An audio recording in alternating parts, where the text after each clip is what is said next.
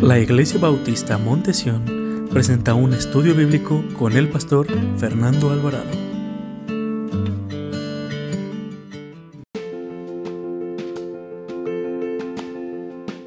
El clamor de Tamar. Y había tomado mujer de un hombre llamado Usías, Usías, Urias, perdón. Esta mujer no le pertenecía a David. David tenía concubinas y tenía esposas. Pero se nos cuenta que él un día, en lugar de ir a, en el capítulo 11, en lugar de ir a la guerra, dice que salió al, al palacio real y vio a una mujer bañándose. No vamos a entrar en detalle cómo la pudo haber visto David. Y dice que mandó a preguntar a sus siervos que quién era esa mujer. Le dijeron de quién era esposa. Y no le importó a David. Me gusta, me puso a meditar lo que dijo una vez un pastor, un comentario de un pastor, que no solamente David pecó, hermanos, con mirar a una mujer que no le pertenecía, la vio con unos ojos de lascivia, hermanos, y no solamente él pecó, sino también hizo pecar a sus siervos, porque sus siervos también tuvieron que mirarla para identificarla, ¿no, hermanos? Y dice la Biblia, mis hermanos, que, que mandó a traer a Betsabé, así se llama la mujer, y la llevaron al palacio real delante del rey y dicen que la tomó. Muchos predicadores dicen que este de tomar es como la palabra arrebatar violentamente. Muchos dicen que posiblemente Betsabé se rehusó a que David tomara, la tomara y él abusó de ella. Y de este pecado que él quiso ocultar, esta mujer salió embarazada. Y David quiso ocultar su pecado y ustedes saben lo que nos acaba de contar el hermano, nos acaba de leer que vino el profeta Natán y le declara su pecado. Tú eres aquel hombre. Eh, a Natán le hace referencia a una parábola describiendo lo que había hecho David, haber tomado una mujer que no le correspondía. Dios no aprueba, hermanos, eso. Y vemos que la Biblia nos dice que cuando Natán, con ese valor, hermanos, de decirle al rey, tú eres aquel hombre. Dice la Biblia que Dios le mandó a decir por medio del profeta Natán que la espada, hermanos, se va a caer sobre su casa, hermanos. Y sin embargo, hermanos, cayó. Así como David tomó a la fuerza a una mujer prohibida, tomó David a una mujer, hermanos, así tomaron a su hija Tamar. Acompáñenme al capítulo 3. Y le voy a leer muchos versículos porque de aquí vamos a centrarnos a la historia. Capítulo 3, versículo del 1 al 21. ¿Están ahí? Quiero que ponga atención a cada letra y cada versículo de la Biblia. Capítulo 13 del segundo libro de Samuel. Segundo libro de Samuel. Segundo libro de Samuel, capítulo 13, versículo del 1 al 21. Segundo libro de Samuel, capítulo 13. ¿Están ahí? Sígueme con su vista, ya oramos. Sígueme con su vista. Aconteció después de esto, que teniendo Absalón, hijo de David, una hermana hermosa que se llamaba Tamar, se enamoró de ella Abnón, hijo de David.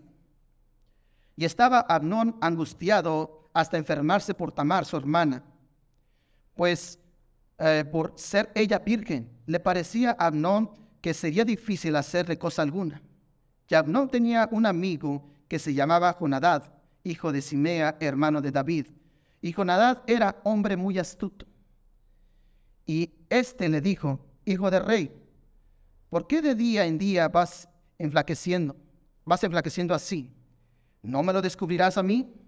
Y no le respondió, yo amo a Tamar, la hermana de Absalón, mi hermano. Versículo 5. Y Jonadad le dijo, acuéstate en tu cama y finge que estás enfermo. Y cuando tu padre viniera a visitarte, dile, te ruego que venga mi hermana Tamar, para que me dé de comer y prepare delante de mí alguna vianda, para que al verla yo la coma de su mano. Se acostó pues Amnón y, y fingió que estaba enfermo, y vino el rey a visitarle. Y dijo Amnón al rey, yo te ruego que venga mi hermana Tamar y haga delante de mí dos hojuelas, para que coma yo de su mano. Versículo 7. Y David envió a Tamar a su casa diciendo, Ve ahora a casa de Amnón, tu hermano, y hazle de comer. Y fue Tamar a casa de su hermano Amnón, el cual estaba acostado, y tomó harina y amasó e hizo hojuelas delante de él y las coció. Tomó luego el sartén y la sacó delante de él, mas él no quiso comer y dijo Amnón, echa fuera de aquí a todos. Y todos salieron de allí. Entonces Amnón dijo a Tamar, trae la comida al alcoba, para que yo coma de tu mano. Y tomando Tamar las hojuelas que había preparado, las llevó a su hermano Amnón a la alcoba. Y cuando ella se las puso delante para que comiese, asió de ella y le dijo, ven, hermana mía, acuéstate conmigo. Entonces le respondió, no, hermano mío, no me hagas violencia, porque no se debe hacer así en Israel y no hagas tal vileza. Porque, ¿a dónde iría yo con mi deshonra? Y aún te serías estimado como uno de los perversos en Israel. Te ruego pues ahora que hables al rey, que él no, te que él no me negará a ti. Mas él no quiso ir, sino que pudiendo más que ella, la forzó y se acostó con ella. Luego la aborreció Abnón con tan gran aborrecimiento que el odio que, con que la aborreció fue mayor que el amor con que había amado. Y le dijo a Abnón, levántate y vete. Y ella respondió, no hay, razón, no, hay, no hay razón mayor mal en este de arrojarme que el que me has hecho. Mas él no la quiso oír, sino que llamando a su criado que le servía, le dijo, echadme a esta fuera de aquí y cierra tras ella la puerta. Y, ella llevaba un vestido de diversos colores, trajes que vestían las hijas de las vírgenes de los reyes. Su criado, pues, la echó fuera y cerró la puerta tras ella. Entonces Tamar tomó ceniza y la esparció sobre su, sobre su cabeza y rasgó la ropa de colores de que estaba vestida y puesta en su mano sobre su cabeza. Se fue gritando. Y él le dijo, y le dijo a su hermana Absalón, ¿ha estado contigo tu hermano Abnón? Pues calla ahora, hermana mía. Tu hermano es, no, es, no, no se angustie tu corazón por esto. Y se quedó Tamar desconsolada en casa de Absalón su hermano. Y luego el rey, y luego que el rey David oyó, tomó todo esto y qué hermanos, se enojó.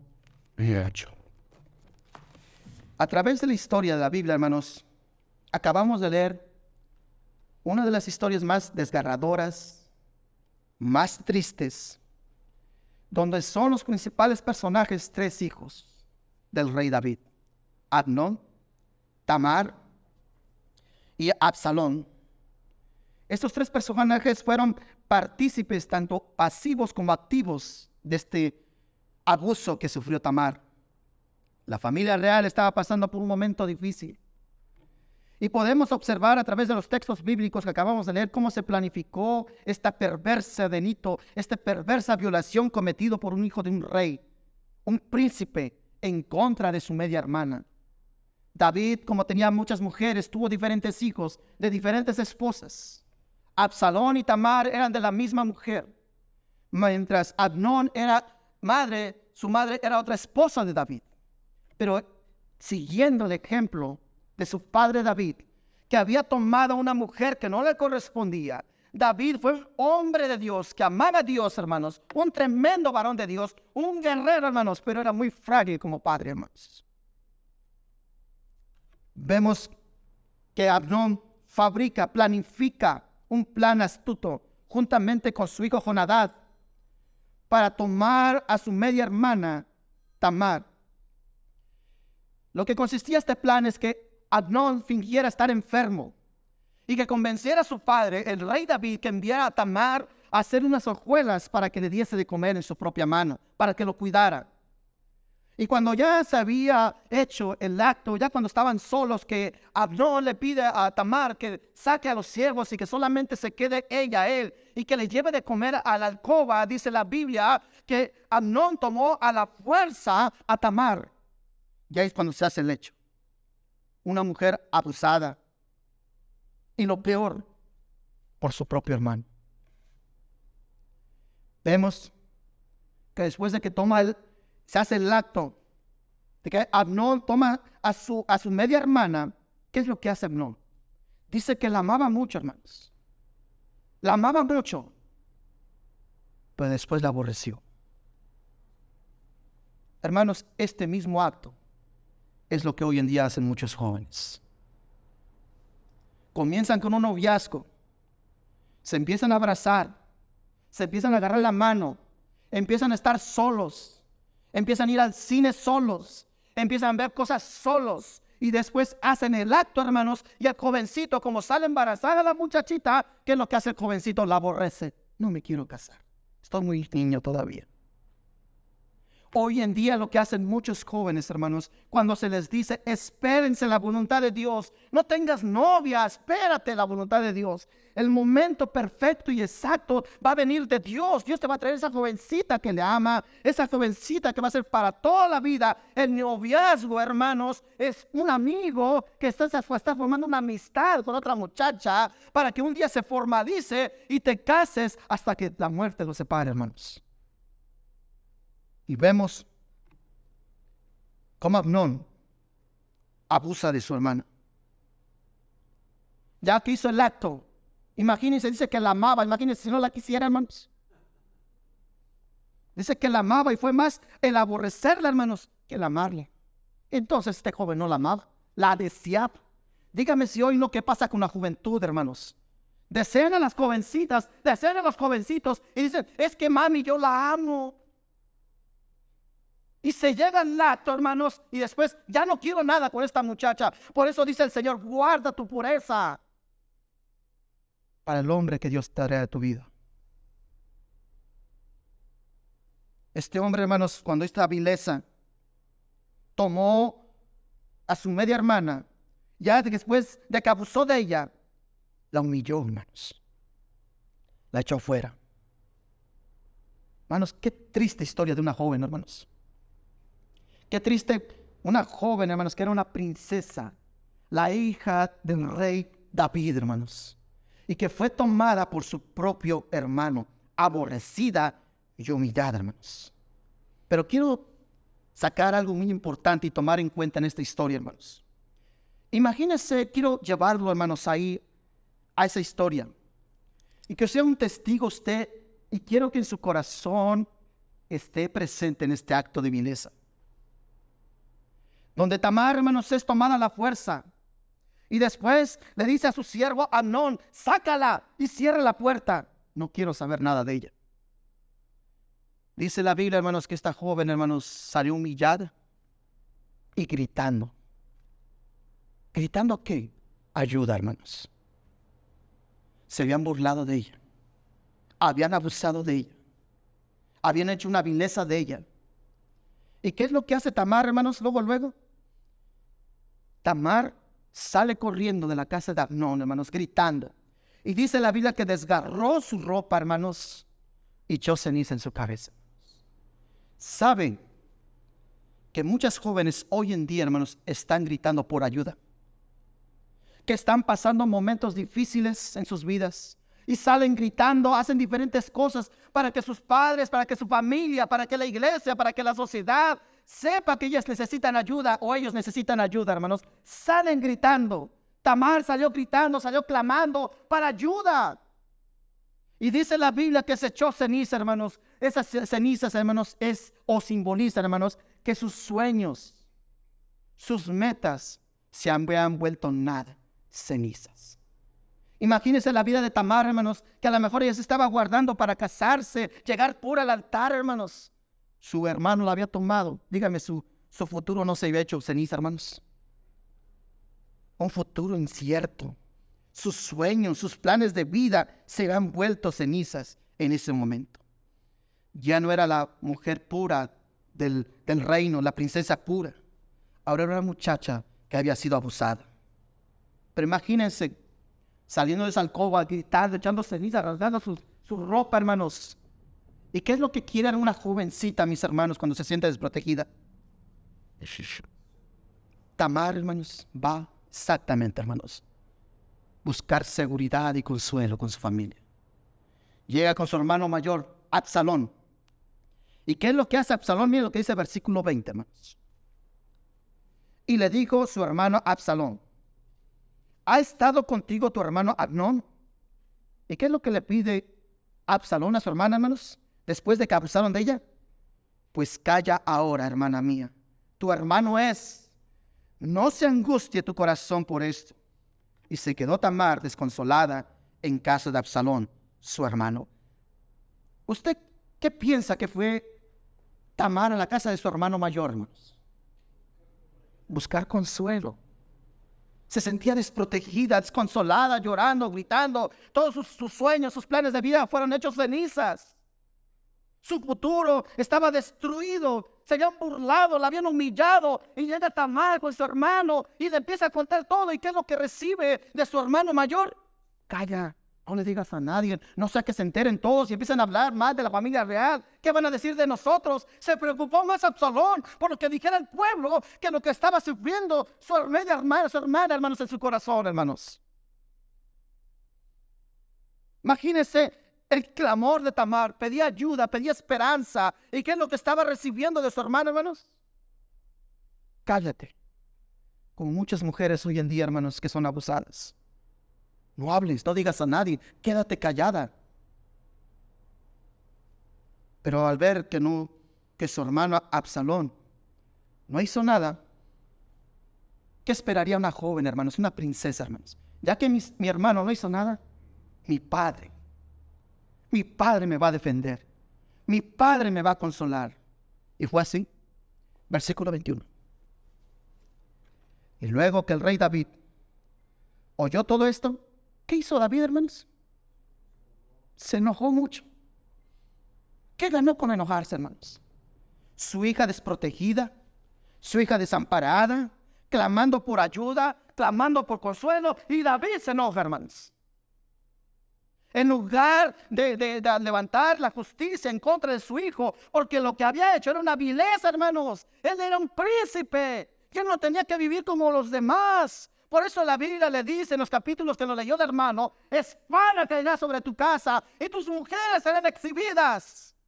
Dios estaba reprendiendo a David. No es que Dios se agrade y se goce del sufrimiento de las jóvenes, es que la decisión de un padre afecta a la segunda y la tercera generación, hermanos. Y no nos damos cuenta que nuestros actos, hermanos, tal vez tú no estás sufriendo o si estás sufriendo no te has dado cuenta que tu hija, tu hijo o tus nietos van a sufrir, mis hermanos. Y es lo que estaba pasando en la vida de Tamar. Tamar deseaba consuelo, que la abrazaran y viniera su padre. Yo te amo, hija, no te preocupes. Vamos a salir adelante. No te preocupes. ¿Y cuál fue lo que hizo David? Se enojó. No mandó al ejército, no mandó a encarcelarlo, solamente se enojó, no hizo nada, mis hermanos. Imagínense el corazón de Tamar, pobre Tamar, hermanos. Pobre Tamar, hermanos. Sola, abandonada, sufriendo. En lugar de ayudarle, darle palabras de cállate. Seremos la vergüenza de Israel. Papi, tu hijo abusó de mí y nada más se enfurece. Y no hace nada, hermanos. No toma cartas en el asunto. No apoya a su hija para consolarla. No hizo nada para que la justicia del reino llegara hasta Abnón. Solamente se enojó, hermanos. Imagínense el corazón destrozado de esa joven, hermanos. El corazón destrozado de, de Tamar. El clamor de Tamar, hermanos, no fue escuchado por su familia. Porque es lo que nos dice la Biblia, no cuando salió de la alcoba de de su casa, hermanos. No salió gritando, hermanos. Eran gritos de ayuda. De clamor, de ayuda. Y él va con su familia, hermanos. Y su familia no escucha. A ella la mandan callarse. Nadie le ofrece su apoyo. Y lo único que produjo, hermanos, es que tuviera un padre lleno de ira y que no hiciera nada. Qué dolor de Tamar, hermanos. Qué sufrimiento de Tamar, hermanos. Si lo vemos en la actualidad, ¿cuántas personas, cuántas familias cristianas, hermanos, hemos visto el clamor de Tamar, el clamor de muchas mujeres, el clamor de muchas niñas, el clamor de muchos niños, de muchas personas que sufren en silencio abusos, maltratos, humillaciones y piensan que nadie nos oye y que nadie nos puede ayudar, hermanos. ¿Cuántas personas hoy en día allá afuera, hermanos, están clamando por ayuda y piensan que el gobierno no me ayuda? Si voy a la justicia, no más se van a burlar de mí. Si voy con mi padre, mi padre no va a hacer nada. Mis hermanos no hacen nada. Imagínense lo que estaba pasando en la vida de Tamar, hermanos. Hermanos, muchas familias, hermanos, viven como la familia real, como la familia del rey David. Y es exactamente lo que están viviendo. ¿Saben, hermanos, que nosotros somos llamados príncipes, hermanos? Los que hemos creído, puesto nuestra fe en Jesucristo, porque somos hijos de un gran rey, hermanos. Y nosotros, nosotros somos considerados hijos de, hijos de Dios, hijos del gran rey de reyes y señor de señores, y que lo convierta a usted una princesa y un príncipe. La palabra de Dios nos dice que los hijos del rey, hermanos, que somos nosotros, los príncipes de Dios, al igual que la familia del rey David, hermanos, hay historias que nadie cuenta, hay historias las que nadie quiere hablar, hay historias que causan vergüenza, hay historias que causan sufrimiento. Quizás en esta misma tarde, acá en esta iglesia, o los que nos están viendo por Facebook, hermanos, hay personas que están sufriendo en silencio como Tamar, hermanos. Porque nadie nos ayuda y nadie nos escucha. Posiblemente, hermanos, haya jóvenes o jovencitas, hermanos, que están sufriendo abuso de parte de su propio padre, hermanos. Quizás hay jovencitas o jovencitos que están siendo abusados por su padrastro, hermanos. Quizás hay jovencitas, hay mujeres, hay niños abusados de un abuelo. O lo mismo que le sucedió a Tamar, de su propio hermano. Posiblemente, hermanos, al igual que Tamar, si usted ha pasado por esto, hermanos, o una persona que me está oyendo por este medio social, tal vez está sufriendo y tus sueños se han vuelto cenizas. Porque tú has dicho, se ha acabado mi vida, se ha acabado mis sueños, se ha acabado mis metas. ¿Y ahora qué voy a hacer? He sido lastimada, he sido lastimado y nadie me quiere ayudar. Posiblemente, hermanos, te sientas al igual que Tamar, hermanos. Te han dicho que no hables, y te están amenazando. Si hablas, no sabes lo que te va a suceder. Si vas y denuncias, no sabes lo que le va a pasar a tu familia. Y hoy en día, hermanos, cuántos niños y cuántas jovencitas, hermanos, y cuántas mujeres, por el temor de que les están obligando a que se queden calladas, hermanos, no denuncian y no reciben la ayuda, hermanos porque se han quedado calladas. Dígame si no hemos sabido estos casos de jovencitas, de, esposas, de mujeres, de niños y también ya hasta de hombres, hermanos, que están siendo abusados y son amenazados que si van o denuncian o le dicen a su familia, les va a ir mal. Les dice que se callen, no hables, no denuncies. Posiblemente igual que Tamar, hermanos, tal vez haya personas que son indiferentes contigo. Corres con tu padre, y nada más tu papá se enoja y te corre de tu casa. Tú cuando quieres que te abracen, te den un beso y di, no te preocupes, todo está bien. Vamos a salir de esto, hija. Vamos a salir de esto, hijo. Vas con tu hermano para que él te fortalezca, te diga, no te preocupes, manita, todo va a estar bien. Cállate. No digas nada. Tal vez no has recibido ayuda. Han sido indiferentes contigo. Tal vez nadie te ha defendido. Pero hay algo importante que le quiero decir esta tarde. Es una tragedia la que vivió Tamar, hermanos. Qué tragedia tan terrible. Es una historia muy triste, hermanos, de una joven que fue abusada, fue burlada, fue humillada, que no recibió el apoyo de su familia, que nada más se enojaron, le hicieron que se callara, que no lo denunciara, que se, que, se quedara callada, hermanos. Su padre no hizo nada, que él tenía toda la autoridad para mandar y encarcelar a este hombre, hermanos. Qué triste, hermanos, el clamor de Tamar. Tal vez, hermanos, a cada uno de nosotros ha llegado el clamor de Tamar. ¿Cómo conocemos el clamor de Tamar? Por medio de la palabra de Dios. ¿Cómo conocemos esta historia, hermanos, tan trágica y triste de una joven, hermanos? Por la misma Biblia, hermanos. Pero sabe que la misma palabra de Dios nos enseña cómo salir adelante con su mano poderosa de esta situación, tal vez como la está viviendo Tamar, como la vivió Tamar. Posiblemente tú fuiste abusado, posiblemente has sido tú abusada, o posiblemente las personas que nos están viendo por este medio social han sido abusados, los han golpeado, los han humillado, hermanos. Les siento, cállate, no le digas a nadie. Y tú sientes, nadie es indiferente en mi familia conmigo, nadie, nadie me quiere ayudar, pero quiero decirte algo, hermanos. Todos podrán ser indiferentes contigo, pero Dios nunca va a ser indiferente. Dios nunca va a ser indiferente. Dios oye y ve tu aflicción. Él conoce el dolor de nuestros corazones. Tamar, hermanos, ella fue y pidió ayuda a su hermano. ¿Y cuál fue la ayuda de su hermano? cállate. Ella fue y pidió la ayuda de su padre, que su padre suponía que tenía que respaldarla, cuidarla, protegerla, ayudarla. ¿Y cuál fue la respuesta del rey David?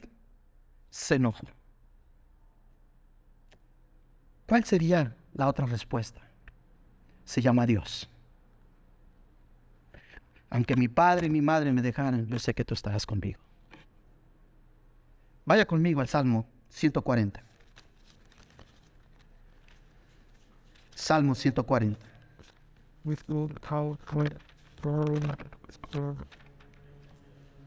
Salmo 140, versículo 12.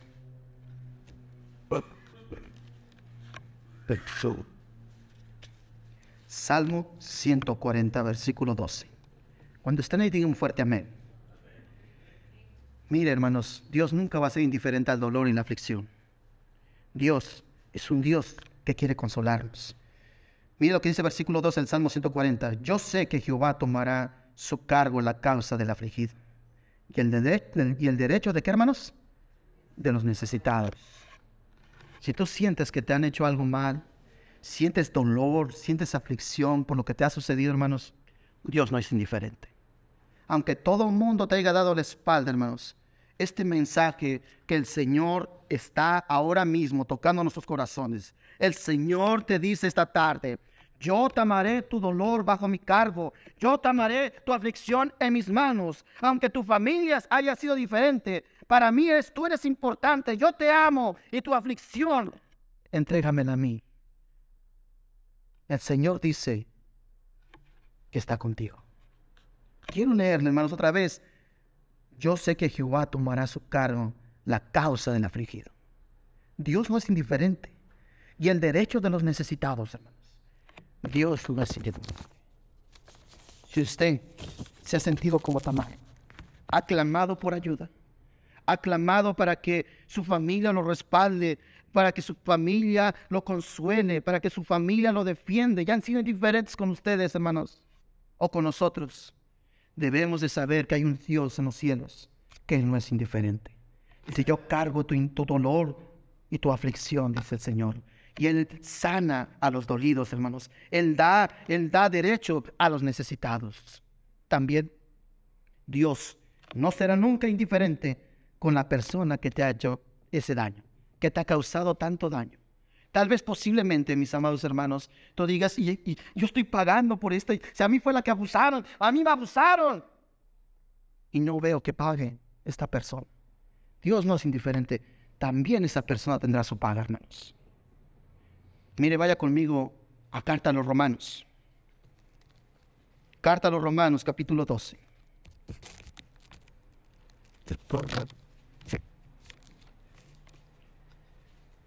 Versículo 19.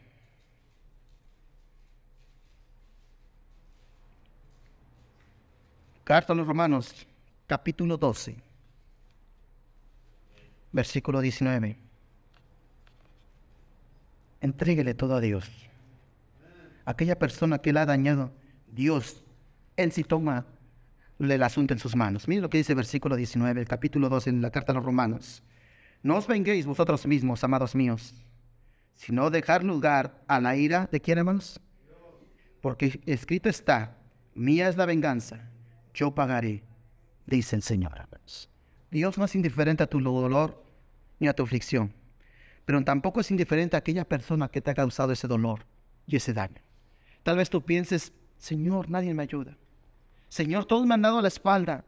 Yo veo que esa persona sigue viviendo como si nada hubiera pasado. Me ofendió, me humilló, Señor. Me lastimó y pareciera que Él sigue viviendo como si fuera un hecho bien su acto de vileza que Él hizo. Pero dice el Señor, mía es la venganza. No se llene de ira, Dije que el Señor sea que tome el asunto en sus manos. Posiblemente en tu corazón hay deseos de venganza. ¿Por qué es lo que dice el Señor, no, hermanos? No os venguéis vosotros mismos. Porque es lo, ¿qué es lo que desea uno, mis hermanos? Cuando una persona no conoce a Dios, hermanos, aún conociendo a Dios, hermanos, muchas veces caemos en esto, hermanos, que quieres tomar la justicia en tus propias manos, te quieres vengar de aquella persona, cuando el Señor dice, no venguéis vosotros mismos. Dejar lugar a la ira de Dios Hay que entregárselo al Señor, hermanos. El Señor te dice, deja lugar a la ira de nuestro Dios. No te llenes tú de ira, porque mía es la venganza, dice el Señor Jesucristo. No permites que tu corazón se llene de odio. Solamente confía en nuestro Dios Todopoderoso y Él te va a defender. Confiemos en Dios. Hermanos, ¿qué diferencia, hermanos, es Dios a diferencia de nosotros, mis hermanos? cómo Dios actúa muy diferente al ser humano. Sus caminos no son nuestros caminos, sus pensamientos no son nuestros pensamientos, mis hermanos. ¿Cómo actuó David? ¿Cómo actuó Absalón, hermanos, con su con Tamar?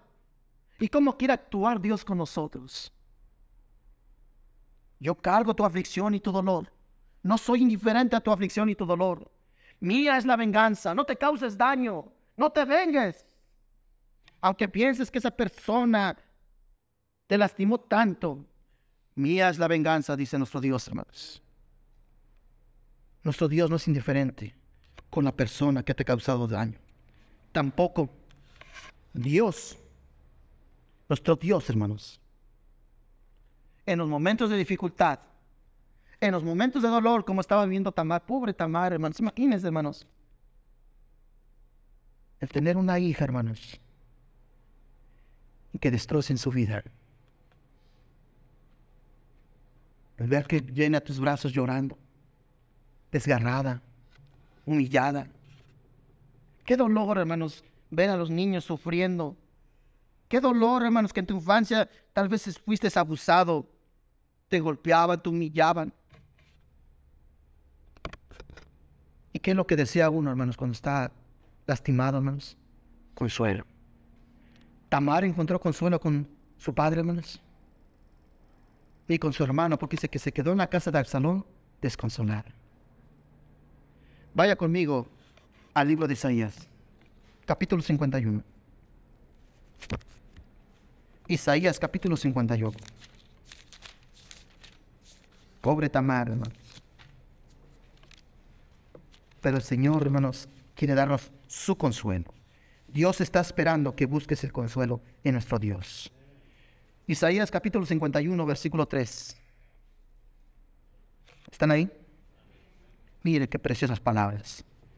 Ciertamente consolará a Jehová a Sión. Consolará a todas sus, ¿qué hermanos? Soledades. Y cambiará su desierto en paraíso y su soledad en huerto de Jehová. Y se hallará en ella alegría, gozo, alabanza y voces de canto. Dios está esperando que vengas a Él. Tal vez te estés preguntando esta tarde, si tú ya padeciste este sufrimiento, este clamor, has sido abusada, abusado, y te preguntes o te has hecho esta pregunta, ¿por qué Dios ha permitido esto? ¿Que Dios no le importa? ¿Dios es indiferente a mi dolor? Tal vez nosotros no podamos comprender lo que nos haya sucedido, pero lo que sí podemos hacer, mis hermanos, es confiar en nuestro Dios. Confiar que Él siempre está esperando que vengamos a Él. Permítele al Señor que te consuele, que Él sane tus heridas en tu corazón. Imagínense el corazón de Tamar como estaba, hermanos. Humillada, abusada. Hermanos, la sacaron como si fuera una mujer cualquiera. Ella era una princesa, era una virgen, era pura, ella tenía sueños. Y se burlaron de ella. Y según Abnón la amaba, hermanos y la tomó a la fuerza, abusó de ella y después la sacó como si fuera una mujer cualquiera. Pobre Tamar, mis hermanos. Por eso salió gritando, llorando. Ella quería consuelo, hermanos, si no la encontró en su familia. Eso consuelo, esas lágrimas las puede convertir nuestro Dios en gozo. Ese dolor en alegría, hermanos. Vengamos a Cristo esta tarde. Dios está esperando que le busquemos. Pero también Dios nos ha puesto autoridades, hermano. Aunque muchas veces no confiamos en las autoridades civiles que Dios ha establecido en este mundo, pero Dios ha establecido las autoridades, hermanos, para nuestra protección y que, y que guarden nuestra seguridad. Y si Dios ha puesto nuestro, estas autoridades para nuestro bienestar y nuestra seguridad, hermanos, tenemos que hacer la voluntad de Dios porque Dios es el que, ha, el que ha establecido gobierno, es el que ha establecido seguridad, como policías, ejército, todo esto nos ha puesto Dios para nuestra seguridad, hermanos. Y nosotros, en estos momentos, hermanos, aunque te digan, calla, no digas nada, no denuncies, usted hágalo, mi hermano. Porque las autoridades han sido establecidas por nuestro Dios. Se lo voy a demostrar. Vaya conmigo a la carta a los Romanos, capítulo 13. Aunque duro puede ser, hermanos, ir a denunciar algo así, pero nuestro Dios, por eso nos ha dado autoridades en este mundo, hermanos, para protección y bienestar de, las, de, las, de la sociedad, hermanos. Romanos capítulo 13, versículo 1. ¿Están ahí? Dice, sométase toda persona a las autoridades superiores, porque no hay autoridad sino de parte de Dios, y las que hay por Dios han sido establecidas. De modo, quien se opone a la autoridad, a lo establecido por Dios, resiste. Y los que resisten acarrearán condenación para sí mismos, porque los magistrados no están para infundir temor al que hace el bien, sino al malo. ¿Quieres pues no temer la autoridad? Haz lo bueno y tendrás alabanza de qué hermanos? De ella. ¿Para qué están establecidas, hermanos, las autoridades? Los jueces, los magistrados, la policía. Para nuestra seguridad y para nuestro bienestar. Y si yo me resisto a denunciarlo, hermanos, me estoy renunciando, estoy resistiendo a la voluntad de nuestro Dios, hermanos. Posiblemente, hermanos, y eso es muy, triste, hermanos, que esto debe acabar en las iglesias también, hermanos, y en nuestras familias.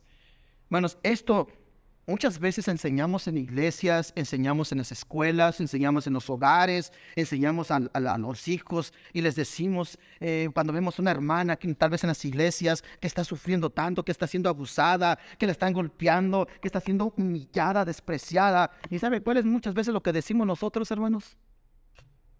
Aguante, hermana aguante. Dios está con usted. ¿Y para qué fueron establecidas las leyes y el orden de justicia, hermanos? Para cuidar la seguridad y el bienestar de las personas.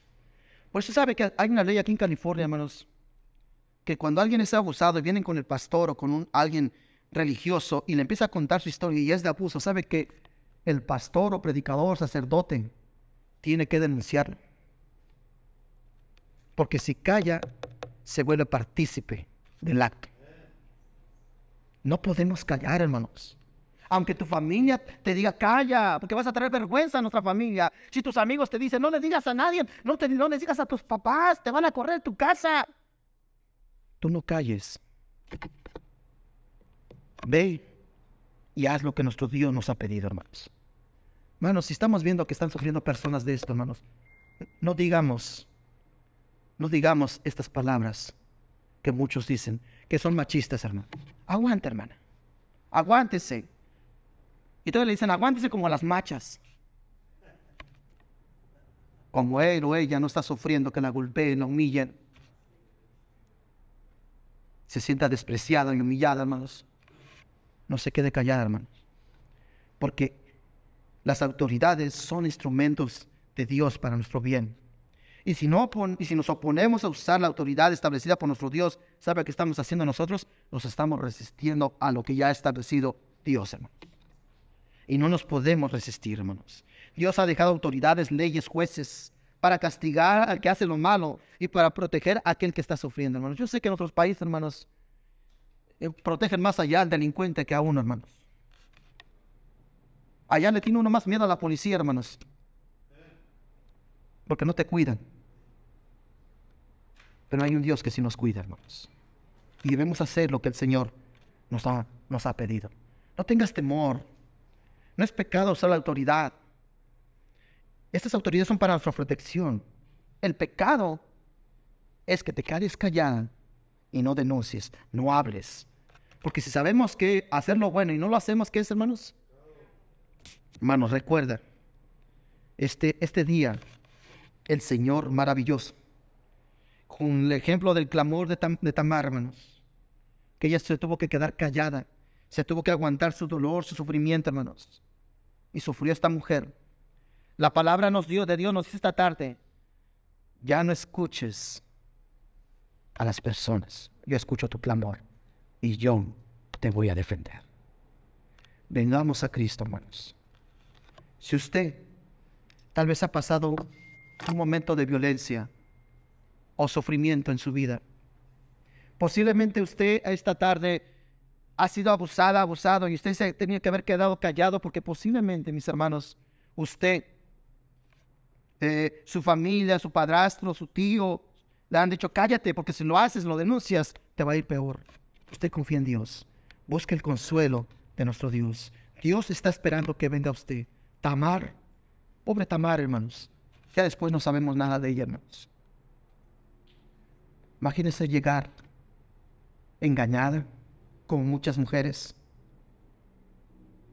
tomada a la fuerza, como muchas mujeres, abusada, humillada, gritando, y que todos sus sueños y planes de vida fueron hechos cenizas por un hombre o una mujer o una persona que destruyó una vida. Cuando tú vienes y clamas a tu padre y tu padre no hace nada, solamente se enoja. Y tu familia te dice que te quedes callada para que no, no se sepa. Imagínese el corazón y la vida de Tamar. Si usted ha pasado por esto, hermanos, usted venga a Cristo. Confía en Dios.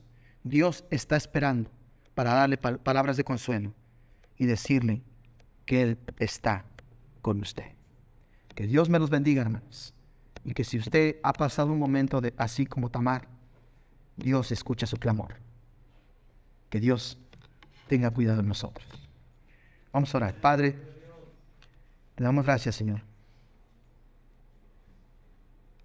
Señor, hoy en día muchas, muchos niños, jóvenes, aún hermanas casadas o hermanos, están siendo abusados, Señor y por el temor de denunciar, quedarse callados, son humilladas, humillados, son lastimados y tal vez han recibido las espaldas de sus padres, de su familia, Señor.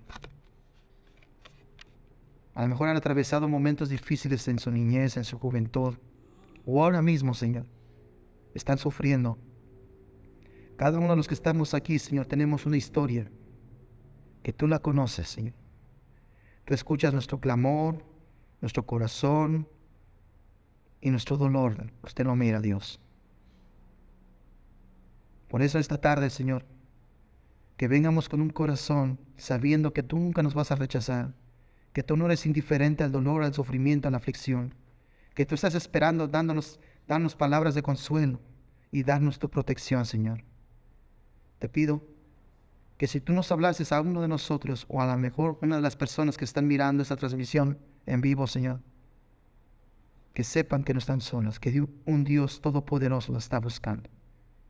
Que entreguen su vida a Jesucristo esta tarde, Señor. Si usted, hermano o hermana, si el Señor le, habló esta tarde, nadie mirando, todos ojos cerrados, rostro inclinado, Tal vez, al igual que Tamar, ha sufrido abusos, dolor, aflicción. Posiblemente has recibido el rechazo de tus padres, de tu familia. Te sientes abandonada, abandonado, afligido y que nadie te pueda ayudar. Pero nuestro Dios, nuestro Dios sí te puede ayudar. Nuestro Dios no es indiferente a la aflicción ni al dolor. Dios te está buscando esta tarde. Posiblemente aquí hay alguien que a lo mejor no ha entregado su vida a Jesucristo y ha pasado estos momentos de indiferencia, de dolor, de sufrimiento, de soledad. Y no has entregado tu vida a Cristo. En Cristo encontrarás consolación, en Cristo encontrarás la vida eterna. ¿Cuántos jóvenes por causa de este pecado se han quitado la vida? Cuando nuestro Dios quiere darles vida y vida en abundancia. Si el Señor te habló, nadie mirando, todos ojos cerrados, ¿por qué no haces tu mano? Quiero orar por ti. Hay alguien aquí, todos rostro inclinado, ojos cerrados. Hay alguien aquí que diga, aquí está mi mano, ora por mí, por favor. A lo mejor no sufriste algo así, pero a lo mejor te sientes abandonado, solo. Te sientes, estás sufriendo ahora mismo. El Señor te está buscando esta tarde.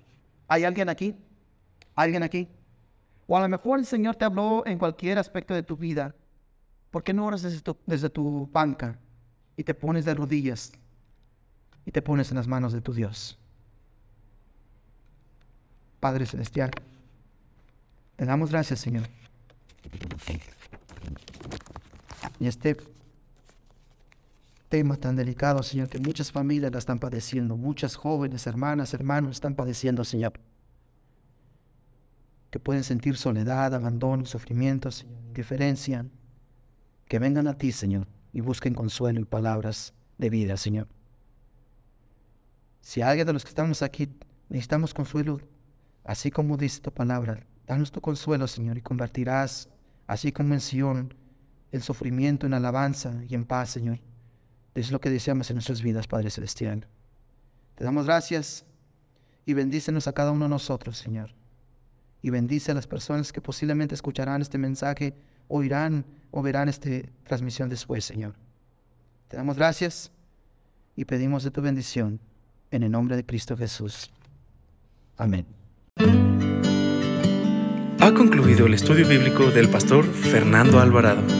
Gracias por escucharnos y hasta la próxima.